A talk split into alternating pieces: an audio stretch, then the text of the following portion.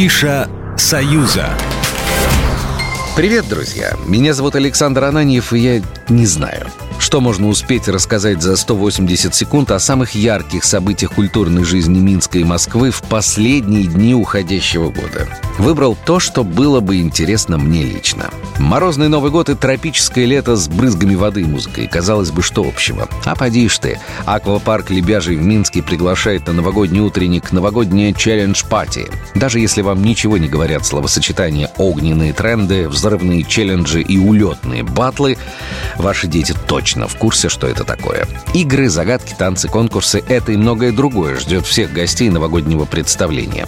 Далее. Концертный зал «Верхний город» в Минске. 30 декабря. Просто праздник какой-то. Лучшие вальсы Штрауса в живом исполнении. Знаменитый оркестр «Минск Классик», дирижер и ведущий Максим Рассоха. Это, друзья мои, не просто концерт классической музыки. На концертах классической музыки зрители не вскакивают со своих мест во время исполнения и не начинают танцевать вальс. А тут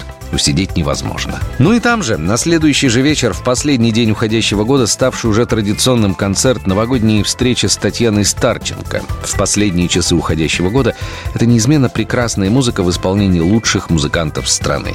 Удивительная праздничная атмосфера, особенное настроение и непередаваемое ощущение, что чудеса еще случаются. Ну а если перенестись 31 декабря в Москву, тут и вовсе голова пойдет кругом от бесконечных возможностей. 31 декабря в концертном зале «Космос» 60-летие своей концертной деятельности будет отмечать маэстро Евгений Петросян. Репертуар артиста настолько велик, что достоин книги рекордов Гиннесса. Остромные репризы, фразы из его монологов и фильетонов, сценки – все это разошлось цитатами в народе.